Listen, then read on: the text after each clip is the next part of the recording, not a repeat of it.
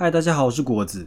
不知道你有没有过冥想的经验呢？还是你觉得冥想就是坐在那边是一件很无聊的事情呢？在我刚接触冥想的时候，其实也不相信它能够对生活带来改变。而当我真正开始练习的时候，又常常发生不知道在冥想什么的状况。但在经过一段时间的练习后，我发现其实并不是这样的。那么在这次影片中，我们就来谈谈冥想能带来的好处，以及我的经验分享。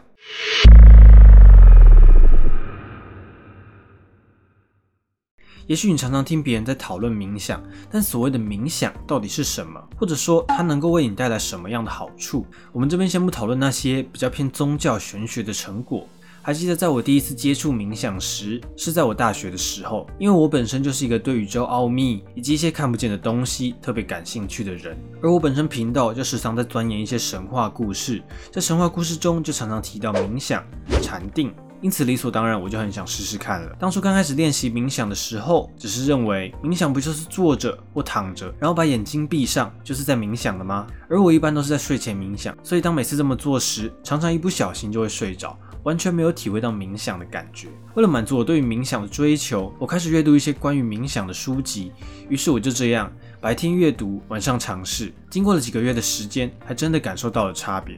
那是什么样的不同呢？我觉得大约可分为以下三点：第一，释放压力，心情变好；第二，更有耐心；第三，想象力增加；第四，情绪变稳定。光是这些初步的成果，我觉得就已经让我很满意，让我觉得有提升到自己的精神质量。现代人除了肉体上的吃饱，也更加强调精神上的穿暖。而我认为冥想就是一个很好的方式。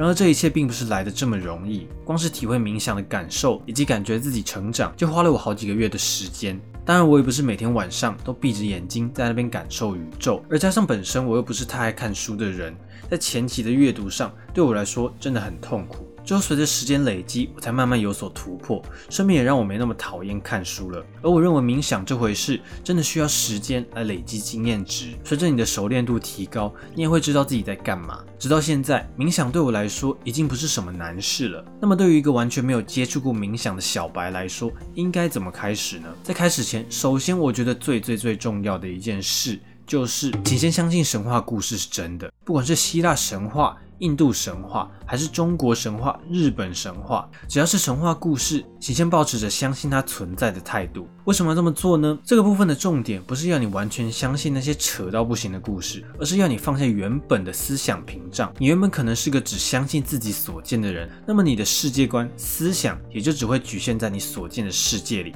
特别是在这个领域里。如果你根本不相信这些东西，那尽管你真的看到了些什么或感受到了些什么，你也只会以为是幻觉，不存在的东西。所以这一步的重点就在于放下原本的成见、刻板印象。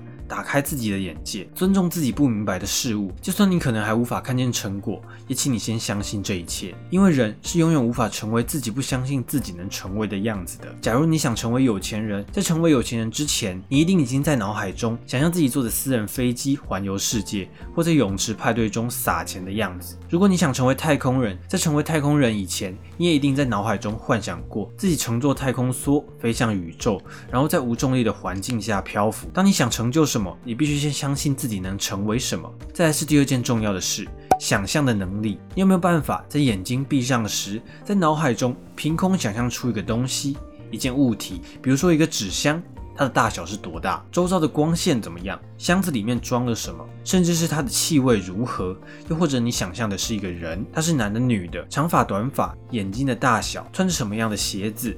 脸部的表情、身体的姿势等等，以上这些都是你可以去练习的目标。在充分的练习过后，接着你可以尝试把你的视角转动。以纸箱来说，假如你原本的视角是从上往下看，那么你可以试着将视角移到纸箱的侧边，来观察不同的细节。以人来说，假如你原本看着它的正面，你可以试着移动到它的后方，看看它的后脑勺长什么样子；又或者你可以移动到它的上方，看看它有没有秃头之类的。这些练习都非常有助于你增强自己的想象力。当然，我在这边也只是举例，给大家一个方向。你也可以在影片下方留言，自己一开始是用什么方法来练习的，让大家来参考参考。有不同的目标可以去尝试，我觉得都是非常好的事情。那以新手来说，该如何开始会比较好呢？其实你可以在 YouTube 上找到大量的冥想音乐，但如果以纯音乐来说的话，我觉得对于新手还是有点难度的。对于刚入门的人来说，这时肯定就感觉很没有方向。我想大概很多人会跟我一样。听着听着就睡着了。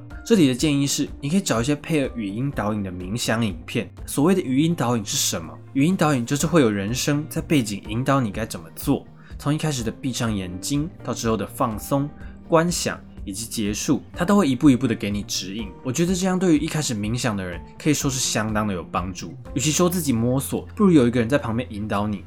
做任何事情也是一样，我完全不建议任何人自己埋头苦干，不要吝啬请教问题，多和强者学习才是快速提升自我的方式。当你熟练这些引导带给你的感受后，也许你可以开始做出下一步的尝试。我觉得冥想成长的路线大约可分为三个阶段。第一个阶段就是刚刚的入门，你需要透过语音引导来感受整个冥想。第二个阶段，你可以不需要任何引导，单靠冥想音乐的辅助就能进入状态。第三个阶段，你甚至不需要音乐，只要舒服的躺着或坐着就能够开始冥想。这个阶段的进步速度因人而异哦，我觉得也不需要太心急，因为不管你在哪个阶段，都能够感受到冥想给你的回馈。而人的专注力有限。冥想的时间通常抓在十分钟左右，太短的话感受比较差，太长则精神较为松散，因此冥想是需要专心的。我认为最长大概也就三十分分钟左右就差不多了。好了，以上就是这次的内容。那我来总结一下影片都说了哪些东西。新手开始练习冥想前，有两件重要的事。第一件事，起先相信神话故事是真的。这一步的目的就是打开原本思想的限制。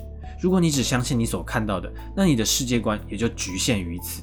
眼见为凭并不总是成立，而当你想成为什么时，你得先相信自己能成为那个样子，因为人永远无法成为自己不相信自己能成为的样子。第二件事，想象的能力，透过闭上眼睛，想象出一些事物，观察它的细节，并转动视角，好好的训练一下自己脑中成像的能力。当你已经可以好好感受以上的内容时，你可以开始练习冥想。可以在 YouTube 上搜寻有语音导引的冥想音乐，这样有助于帮助你更有方向的练习。受限于人的专注力，我认为一般冥想的时间为十分钟左右最好，而大约三十分钟左右算是一个极限。当你开始练习后，也许你会发现自己对待事物的心态发生了转变。撇出一些比较玄幻的成果，你也可以把冥想当成一种自省的工具。那是一段与自己相处的时间，可以思考一下你今天做对了什么。做错了什么？老实说，冥想并不是一件很难的事情，难的是没有人告诉你该怎么做。现在我提供了几个你们可以去尝试的方向，希望有帮助到你们。如果你有任何的体会，也欢迎在影片底下留言你的感受。那这次影片就到这边了。如果你喜欢这些影片，不要忘记按喜欢或分享。想看到更多相关内容，可以订阅我以及开启小铃铛。那么我们下次见。